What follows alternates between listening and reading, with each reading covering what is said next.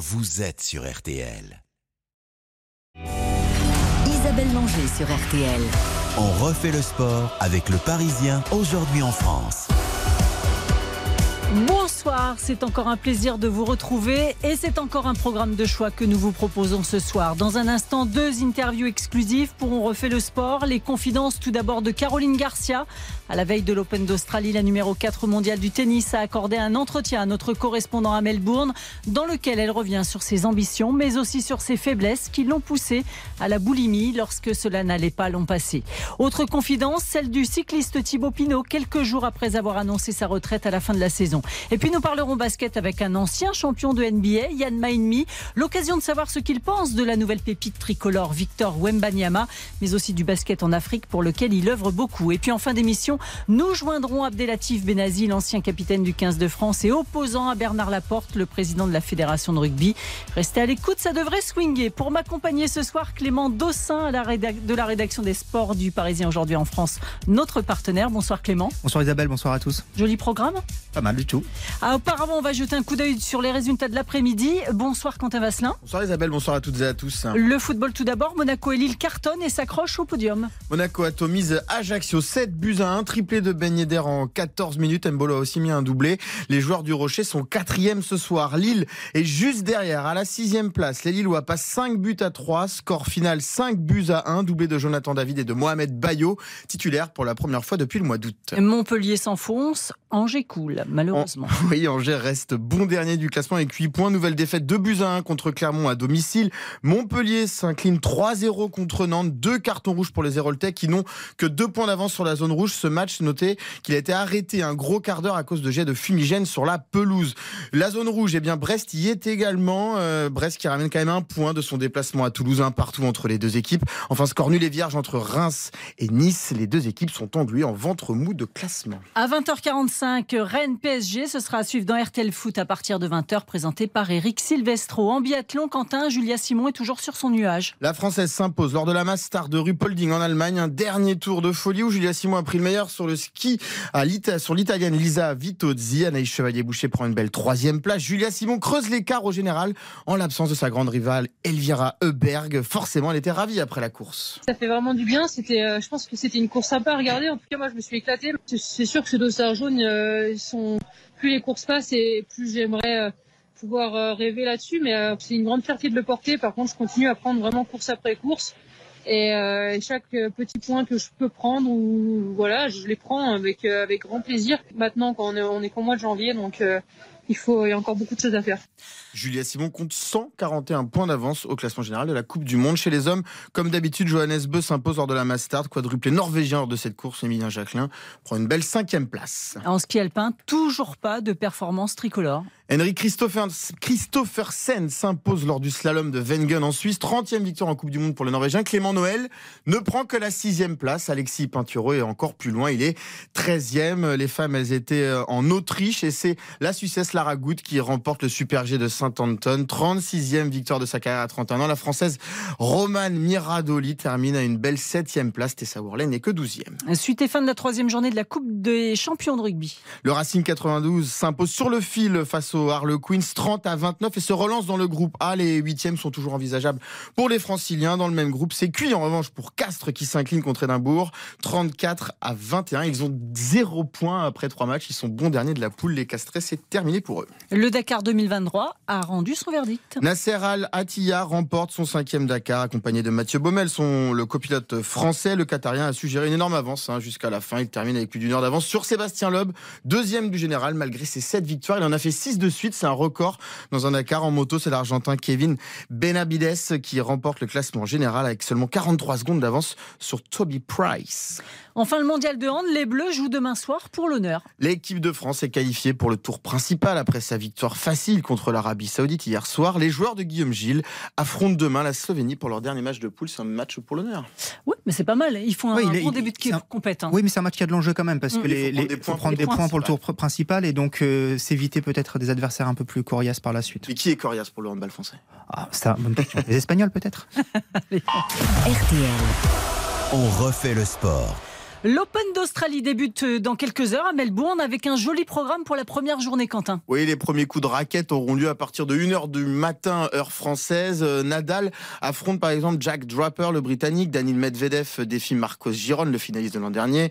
Stefano Tsitsipas, c'est le choc pour les Français euh, de la nuit. Il joue contre Quentin Alice qui fait un bon début de saison euh, depuis le début du mois de janvier. Chez les femmes, entre en lice d'Iga Swiatek, la numéro 1 mondiale, et de Clara Burel, la française, contre Talia Gibson. Vous avez un pronostic pour ce, cet Open d'Australie, Clément Dossin? Bah, Je rejoins euh, Rafael Nadal qui fait de Djokovic son grand favori un an après ses, déboires en Australie. Donc je pense quand même qu'il qu'il a une petite euh, longueur d'avance sur le, sur le reste de la concurrence. Un Français en deuxième semaine, Richard Gasquet a gagné Auckland? Ouais, pourquoi pas. 36 euh, ans, increvable, Richard, et il a l'air en, en grande forme. Sait-on jamais et côté tricolore féminin, on attend forcément beaucoup de Caroline Garcia, victorieuse en fin d'année dernière du Masters féminin. La quatrième joueuse mondiale s'est confiée en exclusivité à notre correspondant à Melbourne, Christophe Mallet.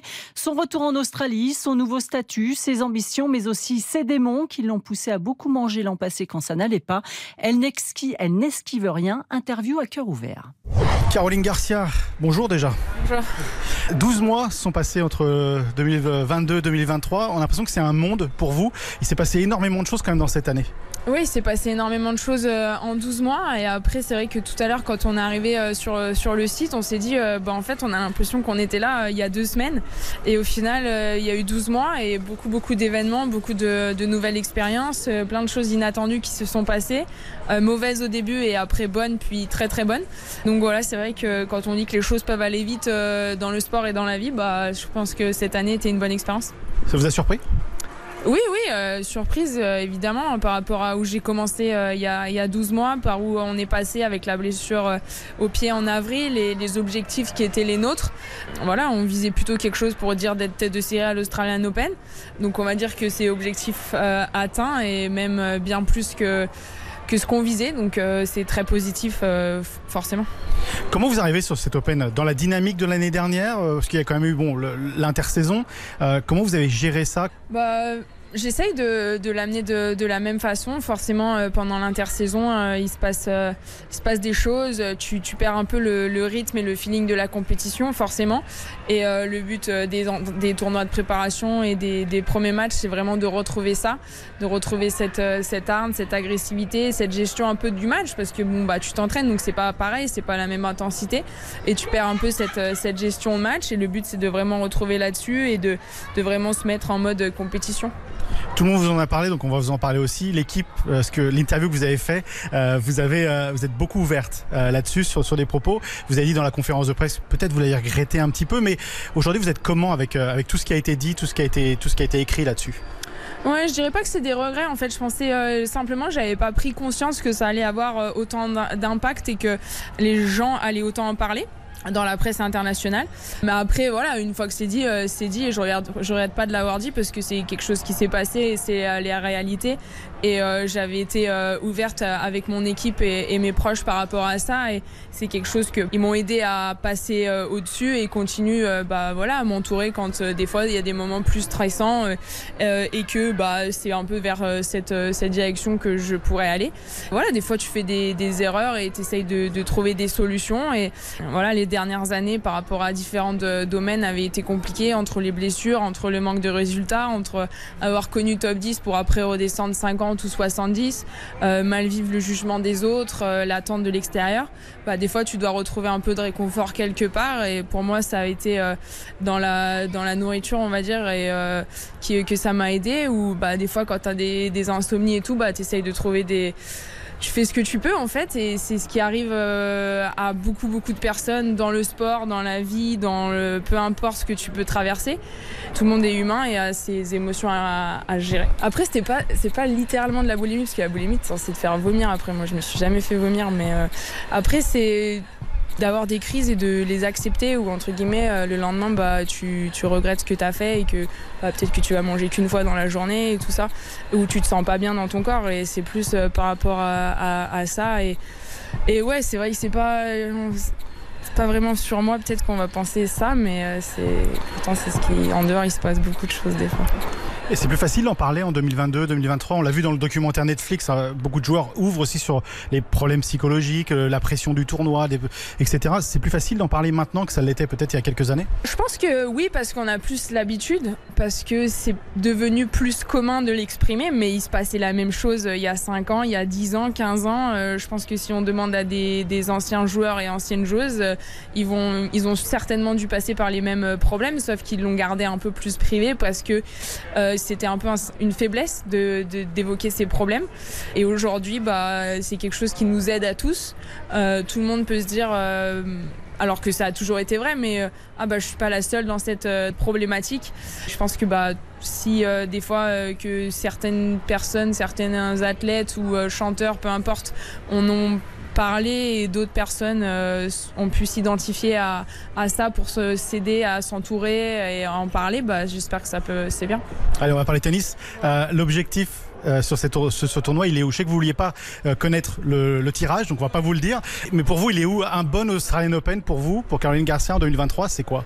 Euh, c'est dur à dire. Pour l'instant, il n'a pas encore commencé. déjà, c'est de, rentrer dans le tournoi, on va dire, bien finir ma préparation, prendre prendre la mesure un peu de, tout, de, l'environnement, de vraiment mettre mon jeu en place, euh, me sentir bien dans mes baskets. Et après, voilà, gagner quelques matchs. L'objectif euh, forcément de la saison et des prochaines saisons qui vont venir, c'est de, de réaliser euh, mon rêve et les objectifs de soulever un, trophée du Grand Chelem. C'est le challenge ultime du tennis. On est beaucoup à vouloir le faire. Donc ça rend chaque match compliqué, mais c'est de gagner quelques matchs. En quoi il est différent, Stopain, des autres, des autres Grands Chelems? Je pense que le fait qu'il soit si tôt dans l'année, avec euh, un petit peu euh, personne n'a vraiment de recul sur euh, ce que tu es capable de faire, où t'en es, où, où, les autres en sont, ça, ça, ça, le rend un peu plus compliqué et ça fait qu'il y a de, souvent un petit peu plus de surprises que dans d'autres grands chelems parce que tout le monde manque un peu de rythme en fait. Merci, en tout cas bonne chance pour, pour cette scène quinzaine on va dire. Merci beaucoup. RTL, on refait le sport. Elle vous émeut un peu, Caroline Garcia Ouais, c'est touchant. Et puis c'est, hum, j'aime bien ce qu'elle dit sur le fait que voilà, si ça peut permettre d'aider. Euh, bah, des, jeunes garçons, des jeunes filles qui sont confrontés à, ce genre de, difficultés-là, de savoir qu'une championne de sa trempe euh, bah, traverse ça également. Euh, c'est vrai que la, parole se libère quand même sur beaucoup de choses aujourd'hui, hein, que ce soit la dépression euh, dans, le sport, la santé mentale, voilà, a des, des troubles de, l'alimentation comme comme la boulimie, même si bon, elle explique qu'elle se faisait pas, vomir derrière, mais c'est c'est bien. Je, je pense que c'est vraiment bien que ces, ces champions montrent aussi leurs failles. C'est important, ça fait progresser en tous les cas, je pense, dans le sport. Ouais, c'est évident, c'est évident. Après Caroline Garcia, un autre grand champion s'est confié à RTL, Thibaut Pinot, qui a annoncé cette semaine qu'il prendrait sa retraite à la fin de la saison, sauf si c'est à découvrir dans un instant. À tout de suite. RTL, on refait le sport jusqu'à 20h. Isabelle Langer sur RTL. On refait le sport jusqu'à 20h. Avec le Parisien aujourd'hui en France. Je suis prêt pour la vraie vie. C'est Thibaut Pinot qui le dit ce matin. Le coureur cycliste français prend sa retraite à 32 ans. Il rangera le vélo au soir du Tour de Lombardie à la fin de la saison. C'est un véritable drame sportif puisqu'au moment où vous nous donnez l'antenne, Thibaut Pinot abandonne. C'est absolument incroyable ce qu'il se passe pour Thibaut Pinot, ce qui pouvait encore prétendre non seulement au podium, voire au maillot jaune. Les larmes de Thibaut Pinot, elles, sont terribles parce que euh, c'était le dominateur des Pyrénées, il avait préparé le Tour de France comme jamais. Euh, ces larmes font vraiment mal au cœur, il se sentait fort sans aucun doute. Pinot, c'est tout sauf ce qu'on dit sur lui. Il y a un mec qui sait se faire mal à la gueule, c'est lui. Rappelez-vous l'abnégation qu'il a mis tous les jours. Il sait se faire mal, il s'entraîne. Donc tout ça, ça mérite le respect. Moi, je connais le fond du bonhomme. Ça donne encore des frissons d'entendre Marc Madio, euh, Clément Dossin. Ouais, c'était incroyable son, cette histoire de son abandon sur le Tour de France 2019. Euh, Et quand on voit les réactions des gens euh, cette semaine après l'annonce de sa retraite, c'est fou de, de, de considérer la popularité d'un champion euh, incroyable, mais qui sera passé, euh, qui a perdu. Mais je pense que c'est sans doute ça aussi. la France aime hein, euh, les, beaux perdants. Les, beaux perdants. Il a gagné. Il a attention. Hein, il a un super palmarès, hein, Thibaut Pinot. Tour de Lombardie notamment. Voilà, le Tour de Lombardie notamment, son, son seul monument. Mais ce, Tour de France 2019, je pense, a marqué les gens. ouais, il, a gagné le cœur des gens surtout ce jour-là. S'il n'a pas gagné le Tour de France. Les larmes quand il abandonne, c'est à la cuisse, c'est terrible. Il était en course pour le maillot. C'est une tragédie. À, quelques jours de l'arrivée, les Pyrénées étaient pour lui, c'était terrible. Nicolas Georgerot, notre spécialiste spécialiste cyclisme, a joint Thibaut Pinot hier euh, par téléphone. Écoutez cet entretien. Bonsoir Thibaut Pinot, merci de nous accorder euh, quelques minutes pour, euh, pour RTL. Bah, D'abord, ma, ma, première question, vous avez euh, fait cette annonce, est-ce que la tête est plus légère désormais? Euh, bonsoir. Euh, oui, la tête est plus légère. C'est vrai que c'est quand même un poids en moins. Euh, il y avait quand même pas mal de entre guillemets de pression sur ben, du, des gens pour savoir si j'allais continuer ou pas. Donc voilà, c'est aussi une forme de, de soulagement et de, de tranquillité de l'annoncer de l'annoncer maintenant. Ça vous pesait par moment? Vous aviez aussi besoin de finalement de le, de dire et de, de préparer les, les derniers mois plus sereinement? Je sais pas que ça me pesait, mais je, c'était un peu mentir aux gens aussi de, de, dire que je savais pas alors que je savais très bien. Et ça, c'était, euh, c'était pas spécialement amusant parce que j'ai pas envie de, de, mentir et je préfère dire la vérité. Donc, euh, moi, le but, c'est vraiment de, de, faire une grosse préparation et d'être performant sur le vélo. Euh, voilà, les gens qui seront au bord de la route, euh, j'espère qu'ils vont me voir bah, lever des bras tout simplement. Et voilà, j'espère vraiment gagner cette saison pour, pour ne pas faire une saison sans victoire et, et aussi remercier tout le monde de tous ceux qui me soutiennent de bah ouais, les remercier tout simplement avec, avec des belles victoires. Ouais. Est-ce que le vélo a été une, une souffrance par moment ces derniers mois ou ces dernières années? Il y a eu bien sûr les, les chutes et, tout ce que ça a occasionné, et on sait euh, notamment sur le Tour de France 2020, mais est-ce que dans, dans la tête, par moment, on, se dit euh, là, stop? Euh, oui, je pense que au-delà du vélo ou du, je pense que le sport de haut niveau, euh, il y a beaucoup de, c'est sûr qu'il y a beaucoup d'avantages. Il y a beaucoup de, il y a beaucoup de gens qui aimeraient euh, être faire le Tour de France ou être footballeur, mais je pense qu'il y a des, il y a des moments très difficiles et euh, des moments difficiles avec les blessures surtout, je parle. Mais voilà, quand tu, même quand t'es footballeur, tu te fais les ligaments, tu te fais des grosses blessures, c'est des, c'est des mois ou même une année qui sont très longues. Euh, moi, avec mes problèmes de dos, ça a été très très long et très dur aussi. Donc, euh, ça a duré presque un an et demi. Donc, euh, forcément, il y a des hauts et des très très bas. Et, voilà, monter à ce genre de moment. Quoi. Vous sentez qu'il y a eu une cassure à ce moment-là et que vous vous êtes dit il y aura un avant et un après? Oui, il y a une cassure et euh, forcément que euh, on va dire que je sortais 2019 de mon Tour de France où j'étais très fort. J'arrivais au Tour de France 2020 avec un super niveau. J'avais fait deuxième du Dauphiné, donc forcément pour moi j'étais vraiment dans la summum de ma carrière, on va dire. Et, euh, voilà une chute dès la première étape. Et depuis ce jour-là, j'ai j'ai rarement retrouvé mon, mon vrai niveau. Donc forcément il y a eu une cassure et et cette cassure-là, elle m'a, elle m'a coûté peut-être mes plus belles années de, de ma carrière, mais, euh, mais euh, voilà, ça fait partie de la vie d'un, sportif de haut niveau et il faut accepter. Est-ce qu'il y aura, un, est-ce qu'il peut y avoir un retour sur votre décision? Est-ce qu'on peut vous voir continuer ou, ou la, ou la décision est, est sans retour? Normalement, elle est sans retour à 99%. Euh, voilà, comme je l'ai dit en, en rigolant, euh, on a fait un pari avec euh, quelques copains euh, de l'équipe sur un titre de champion de France. Mais, euh, mais voilà, même avec un titre de champion de France, peut-être que je resterai là-dessus. Mais et peut-être que le fait de porter les, les, couleurs du, les couleurs de la France sur le maillot, c'est quand même quelque chose qui, qui m'a toujours fait rêver. Donc peut-être que la réflexion se portera à ce moment-là. Mais mais pour moi, voilà, la décision, elle est quand même prise. L'objectif, c'est évidemment le, le Giro, entre autres, entre autres, cette saison, mais on sait que cette course vous, vous tient à cœur. Faire un bon Giro, convaincre l'équipe aussi de vous amener sur, euh, sur le Tour de France pour, pour boucler la boucle avec le Tour C'est ça, ouais. On va dire que l'objectif numéro un sera le Giro. Le Giro où j'ai vraiment envie de performer et après un mois de, un mois de performant et d'évoluer à un très bon niveau, euh, que ce soit sur le Giro ou dans, durant le mois de juin pour que l'équipe me, me prenne sur le Tour de France. Mais, euh, mais c'est sûr que voilà, c'est l'objectif de la saison. Rien n'est fait et c'est à moi de faire mes preuves aussi. Ouais. Ce sera quoi la, la vie d'après? Euh, La vie d'après, je pense que tout d'abord, elle sera un peu plus calme un peu plus calme mais voilà après je me vois vraiment je me vois chez moi et puis aussi bah, auprès de mes animaux et dans, dans ma nature mais voilà continuer à faire du sport à voyager un peu plus et voilà découvrir de nouvelles choses donc tout simplement ouais.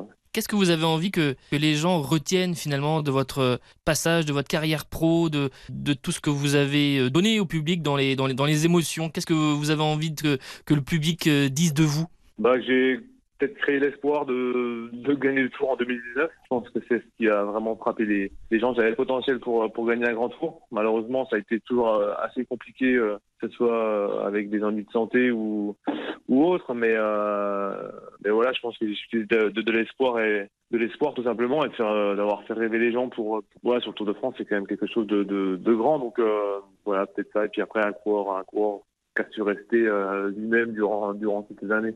Merci beaucoup Thibaut et on vous souhaite le, le meilleur pour, euh, pour cette saison, pour 2023. Bah, merci beaucoup, merci à vous. Et les confidences de Thibaut Pinot au micro de Nicolas Georgerot. Clément Dossin, on l'écoute Thibaut Pinot. On sent que ce sera quand même pas facile de raccrocher. Hein. Non, ouais, c'est sûr que ça va être difficile. Euh, on aimerait bien le voir sur un, un dernier Tour de France. Euh, bon, il y a un petit bémol à ça, c'est que l'enchaînement euh, Giro Tour de France est, toujours hein. extrêmement compliqué. Maintenant, Il faut qu'il le fasse, eh ben, ce serait, ce serait fabuleux parce que je pense que le- l'engouement populaire serait, euh, serait incroyable. Ce serait une belle histoire à, à raconter.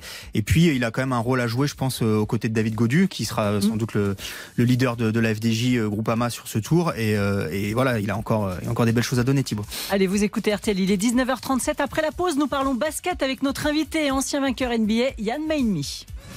RTL. On refait le sport Avec le Parisien, aujourd'hui en France. Isabelle Langer sur RTL. On refait le sport jusqu'à 20h. Avec le Parisien aujourd'hui en France. En compagnie de Clément Dossin et de Quentin Vasselin pour m'accompagner ce soir. Jeudi prochain, messieurs, à l'Accor Arena, la NBA sera en représentation, comme c'est désormais le cas hein, depuis plusieurs années, avec un match de la saison régulière. Les Bulls de Chicago euh, défient les Pistons de Détroit. Les 15 000 places se sont vendues en à peine une demi-heure. Un match qui ne, que ne manquera certainement pas notre invité. Bonsoir Yann Maïnmi. Bonsoir. Ancien joueur de basket et champion NBA avec les Mavericks de Dallas, c'était en 2011. Yann, ce match, c'est un peu comme un PSG-OM en, en Ligue 1 pour la NBA. Oui, bah c'est surtout pour une opportunité pour euh, pour la NBA d'avoir un match de saison régulière euh, en Europe, notamment en France, à Paris, dans une des plus grandes villes au monde, et surtout donner l'opportunité aux fans qui sont de ce côté de l'Atlantique de pouvoir euh, profiter d'un match en live et d'être à proximité des joueurs. Détroit, euh, Chicago, euh, ils s'aiment pas. hein. Détroit Chicago, ils s'aiment pas, mais c'est pas non plus le plus gros des derbies qu'on a. C'est pas Boston contre les, les Boston Celtics contre les, les Los Angeles Lakers. Il y a, on a d'autres rivalités bien plus fortes que, que Chicago et Détroit, mais c'est vrai que c'est euh, c'est une rencontre qui va être, euh, je pense, très c'est- C'était en tout cas une rencontre qui, euh, dans, à la fin des années 80, au début des années 90, au tout début de l'avènement de Michael Jordan, était, euh, ben, ça bastonnait sévère souvent entre ces deux, ces deux Oui. équipes-là. mais ça Oui, remonte, mais ça remonte un petit peu. Oui, c'était plus les joueurs. C'était les Bad Boys, l'équipe des Bad Boys de Détroit à l'époque euh, contre les, les Bulls de, de Michael Jordan. Je pense que cette, euh, cette génération est, est derrière. Comment les joueurs ils perçoivent ces matchs euh, loin des États-Unis? Il y, a des- il y a des vols à prendre, des décalages horaires à. Puis ils vont arriver en jour de grève à Paris, ils vont bien connaître la France. hein. Oh, ça va, ouais. Euh, Comment c'est perçu là-bas? Parce que c'est vrai que ça fait des gros déplacements quand même. C'est c'est pas simple. Alors moi, je peux donner mon, ma petite expérience personnelle. Euh, on a, j'ai pris part au match de Londres il y a quatre ans de ça, euh, où euh, en général euh, on voyage deux jours avant le match pour essayer de s'ajuster parce que le plus dur c'est le décalage horaire. Et, euh, et donc pendant ces deux jours, on s'entraîne à des heures un peu. euh, en fait, on casse notre routine et, euh, et on essaie de s'adapter. Mais après, je vais pas vous mentir, avec l'adrénaline, on a aussi pour nous envie personnelle de jouer devant nos fans qu'on a de l'autre côté de l'Atlantique. Donc on- au final, on s'en rend pas compte. Ouais. Il y a- C'est vrai qu'il y a des vrais fans de NBA. Il va y avoir du beau monde, on imagine bien, à l'Accor Arena, Euh, notamment peut-être certains joueurs français. Et on pense, parce qu'on a envie que vous nous parliez de lui, un petit peu de Victor Wembanyama, la, la nouvelle pépite, le phénomène, l'ovni, le, je sais même pas, euh, l'alien, comme a dit euh, euh, LeBron James. LeBron James. Euh, vous en pensez quoi de Wembanyama? 2m21 sous la toise, un talent XXL, il vous impressionne? Bien sûr, bien sûr. Victor, c'est en plus c'est un, joueur, un, un jeune homme que je côtoie euh, beaucoup et que j'aime beaucoup. Euh, Victor, c'est un, joueur générationnel, c'est-à-dire que il y en a un tous les 30, 45 ans. On sait pas 50 ans, pardon. On sait pas quand il va y avoir un autre Victor Wembanyama. C'est un joueur d'un talent tel que il rentre un peu dans la foulée des LeBron James, euh, qui d'autre je pourrais nommer des Shaquille O'Neal. C'est des joueurs qui sont hors normes physiquement, mais qui sont aussi très forts, très talentueux, euh, et avec des skills euh, très importants. Yann, on entend beaucoup dire qu'il va révolutionner le jeu, que la franchise qui va le choisir bah, va vivre euh, un, un changement incroyable. Est-ce que, je pose la, la- la question qui, qui gêne un peu, mais est-ce qu'on peut aussi envisager qu'il échoue en NBA ou est-ce que ça vous semble impossible? Bien en tout sûr, cas qu'il ait tout du est mal à possible. s'adapter. Tout est possible. Après, je, je pense que voilà, à quelle hauteur on évalue un échec pour Mm, lui mm. Euh, Est-ce qu'un échec, c'est de pas être le plus grand joueur français de tous les temps? Euh, Je sais pas. Est-ce que l'échec, c'est de ne pas réussir à s'imposer en NBA Ça m'étonnerait. Hmm. Je pense que pour Victor, c'est plus un, un problème de. Il faut qu'il reste en bonne santé, en fait. C'est ça. On le sent, on le sent quand même fin et assez fragile. Il y a du, il y a du contact en NBA. Ça, les règles sont pas les mêmes qu'en Europe. Tout le monde le voit sur le toit du monde. On le compare à LeBron, etc. À Shaquille O'Neal.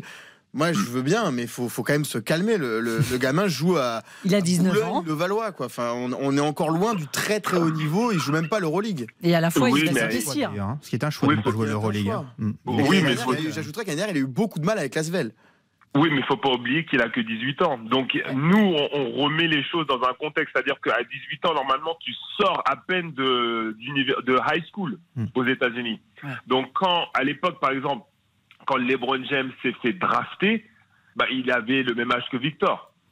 Donc il était, il était pas forcément euh, développé et fini comme il est actuellement. Donc c'est ça aussi qu'on évalue, c'est sa marge de progression. Victor a 18 ans, ce qu'il fait, il n'y a aucun autre joueur de son âge, de sa génération qui fait ça. Ouais. Et, et c'est ça que les scouts, en fait, c'est ça qui le rend, c'est pour ça qu'on l'appelle un alien, un ovni, hein, parce qu'en fait, ce qu'il fait, c'est extraordinaire. Ouais. Donc, euh, au-delà du fait que on- si on ne parle que de son physique, il a un physique hors norme. Donc, l'association du physique et du talent, parce que c'est surtout ça qu'il faut parler, c'est pas forcément du physique, Et mais il peut du jouer à tous talent. les postes. hein. Et, euh, il, peut, il peut tout faire, il peut shooter, il peut dribbler, il peut passer, il peut défendre, il contre, il est, il est un peu partout. Donc c'est cette association qui fait de lui une exception. Donc c'est là où les gens sont un peu, euh, c'est là où la hype est, est presque, euh, elle est mondiale. C'est-à-dire que Victor est passé de, on va dire, statut de célébrité française à célébrité mondiale en quelques mois. On rappelle hein, que tous les matchs de Boulogne-le-Valois sont retransmis hein, sur la chaîne de la NBA, que euh, les actions. euh, Cerdan doit faire rêver les Américains. ouais, non, mais les actions, elles sont postées sur Instagram, elles sont vues 70 millions de fois. Enfin, c'est incroyable quand même. hein. Exactement. Euh, Yann a une mission, on vous a convié aussi ce soir, c'est aussi pour parler de, de la NBA Africa, du, du basket en Afrique. Vous êtes un. Ah, bah voilà. Ouais. Bah Ça- voilà les choses qui, qui m'intéressent. Ça vous intéresse aussi, Wemby? Euh, euh, c'est important de développer le basket parce que euh, ça fait pas encore partie de la culture africaine là-bas. Petit à petit. Euh, non, bien sûr, non, le basket fait partie de la culture africaine. C'est simplement que le, le sport numéro un est le foot. Et c'est vrai que nous, on, tient à cœur de développer euh, une ligue avec un, business model qui est pour l'instant inexistant sur le continent africain. Et c'est vrai que cette, BAL, qu'on dit Basketball Africa League, cette BAL, elle est, euh, elle est euh, révolutionnaire en Afrique. Et d'être un acteur du développement de, de cette ligue, pour moi, c'est un honneur. Mais il y a énormément de travail. Et donc, euh, pour ceux qui ne connaissent pas la BIL, euh, si je peux la résumer en quelques mots, c'est le, régiment du basket sur tout le continent africain. Alors, ça fait maintenant deux ans que cette ligue est lancée. On lance la troisième saison au mois de mars, le 11 mars pour être précis.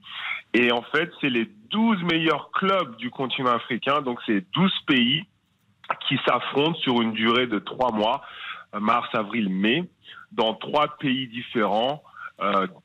Sénégal, euh, l'Égypte et on finit en, les playoffs en, à Kigali, au Rwanda. Donc euh, tous les ans, on proclame un champion qui est le champion africain du continent africain. Et donc, vous imaginez bien que pour tout joueur de basket, tout coach, tout euh, euh, training staff, c'est vraiment le summum du basket et tout le monde veut y participer. Il y a un engouement énorme. Et actuellement, bah, la BIL est sur Paris et on organise ce qu'on appelle un combine. Ah, ça veut dire quoi?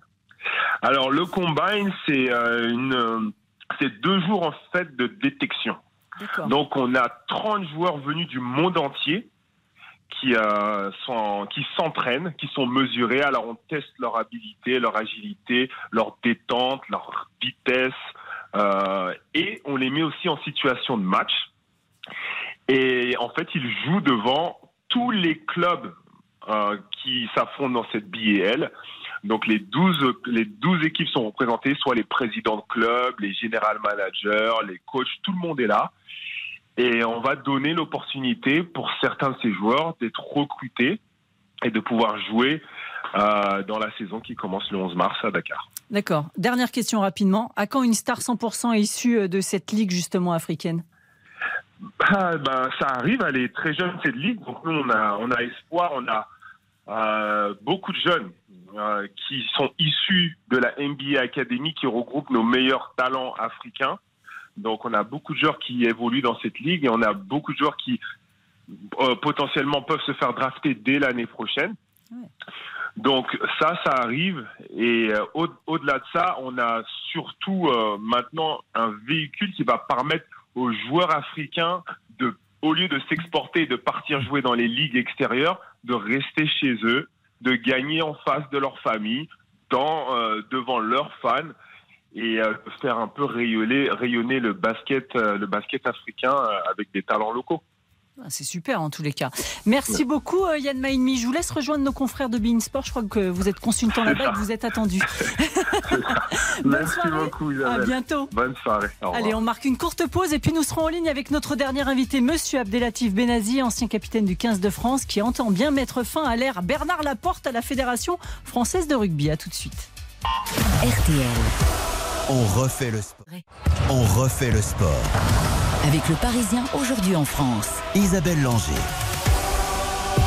Et puis à moins d'un an de l'organisation en France de la Coupe du Monde de rugby, la Fédération française secouée. Son patron Bernard Laporte a été condamné à deux ans de prison avec sursis et 75 000 euros d'amende pour corruption et trafic d'influence. La ministre Amélie euh, Oudéa Castera considère que ce nouveau contexte fait obstacle à ce que Bernard Laporte puisse en l'état poursuivre sa mission à la tête de la FFR. Sébastien Chabal dément toute accusation de trafic de billets pour la prochaine Coupe du Monde de rugby en France. L'ancien international a acheté une centaine de places, un accès privilégié selon lui en raison de son statut d'ambassadeur France 2023. Ah, c'est le marasme, hein, euh, Clément Dossin, dans le rugby français. Il n'y a pas qu'à la Fédération française de football en ce moment que c'est en plein tourment. Et euh, d'ailleurs, le président Bernard Laporte s'est mis en retrait sous la pression de la ministre des Sports, hein, Amélie Oudéa Castera. Il a désigné Patrick Buisson pour le remplacer. Si ce n'est que le choix n'est pas du tout, mais pas du tout du goût de notre invité, je crois. Bonsoir Abdelatif Benazi. Bonsoir, bonsoir. Merci de me donner la parole. Ancien illustre capitaine du 15 de France, euh, vous êtes membre d'Oval Ensemble, la liste d'opposition qui était menée par Florian Grill, battu de peu aux élections de 2020. Ça vous agace hein, tout ce qui se passe euh, à la tête de la Fédération française de rugby en ce moment, Abdelatif? Oui, mais ça fait très longtemps que les choses euh, s'agi- s'agitent comme ça. hein. Il a fallu une condamnation pour un peu se rendre compte de l'opinion publique. Je crois que ça, nous on est de l'intérieur, on est témoin de ça depuis des années. On n'arrête pas de dénoncer, mais là je, je félicite la ministre d'avoir pris les choses en main. Je félicite aussi la justice d'avoir pris la décision après moult années de- d'enquête et tout ça de pouvoir condamner Bernard Laporte. Et là, le plus paradoxal, c'est celui qui va nommer un, un successeur pour une prochaine élection au référendum. Donc c'est ça qui est le, le problème qui, qui persiste encore. Donc euh, en tant que membre de Voile Ensemble, ben, on dénonce tout ça et on dit que même si Bernard Laporte est en retrait maintenant, eh bien on dénonce toute sa politique, alors qu'il est Patrick Buisson qui est un autre. C'est la même chose. Il faut vraiment que le rugby français se réveille et que maintenant que l'État met les choses, euh, met, met, met l'œil un petit peu sur, sur la gouvernance actuelle, il faudrait que à quelques mois de la Coupe du Monde, beaucoup de sérénité et changer cette gouvernance euh, par, euh, j'espère, cette, cette, cette voie qui va être donnée au club. Justement, euh, vous parlez du référendum, euh, Abdelatif. euh, Les, les clubs amateurs vont être appelés à se prononcer sur le choix de, de Patrick Buisson du 23 au, au 26 janvier prochain. Quelles sont les remontées de terrain que vous avez? Qu'est-ce que vous sentez? Est-ce que, est que ce choix va être validé par les clubs? Écoutez, on a la tendance qui est, qui est pour le nom de ce référendum, pour le nom de Patrick Buisson, parce que ce nom, c'est aussi désapprouver la, Bernard Laporte et sa politique. Voilà, on est sur le terrain, mais encore une fois, euh, il a fallu la pression de la ministre, il a fallu le, le- le- le- le- la Ligue professionnelle qui se prononce aussi sur les, les voies du club, il a fallu que le Conseil et le comité d'éthique aussi donnent aussi euh, cette perspective-là. Donc euh, on est dans une situation un peu délicate. Bon, on est motivé. Il y a une semaine, on vient d'avoir juste la recommandation du euh, comité d'éthique, comme- comment ils vont se dérouler ces, ces élections. C'est quand même inconcevable à six jours de, de ce vote-là. Mais en tout cas, sur le terrain, les clubs en ont plein la tête. Ils veulent, tourner la page, ils veulent changer. Bien sûr, il y a les, les- les méthodes politiciennes. Bien sûr, il y a les historiques. ils, savent faire euh, la, fédération. Ils ont politisé le rugby depuis euh, depuis des années. Nous, euh, on a un programme, on est sincère sur notre volonté, et puis surtout, surtout, on veut avoir une page blanche avec la nouvelle directive maintenant ministérielle, avec avec une Coupe du Monde à, à préparer, et puis surtout préserver l'équipe de France. Vous savez, Patrick Buisson, moi je le connais, euh, quand tu quelqu'un qui est du bureau fédéral qui approuve que les frais d'avocat euh, sont payés par la fédération, alors que la fédération est, partie civile et que Bernard Laporte refuse de les- de les payer, donc tout ça c'est l'argent du club.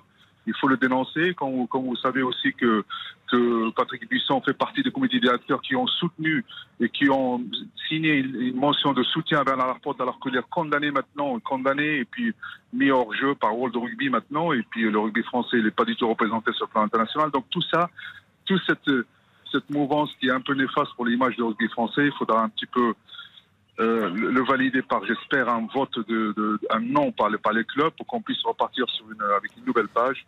Et puis surtout préserver l'équipe de France à huit mois de la Coupe du Monde parce qu'on en a besoin. Justement, euh, Abdelatif, l'argument euh, du clan Laporte, c'est de dire oui, mais tout changer à la tête du rugby français à 8 mois de la Coupe du Monde, ce serait apporter de l'instabilité. Qu'est-ce que vous répondez à ça? Est-ce qu'il n'y a pas un, un danger à tout changer euh, maintenant?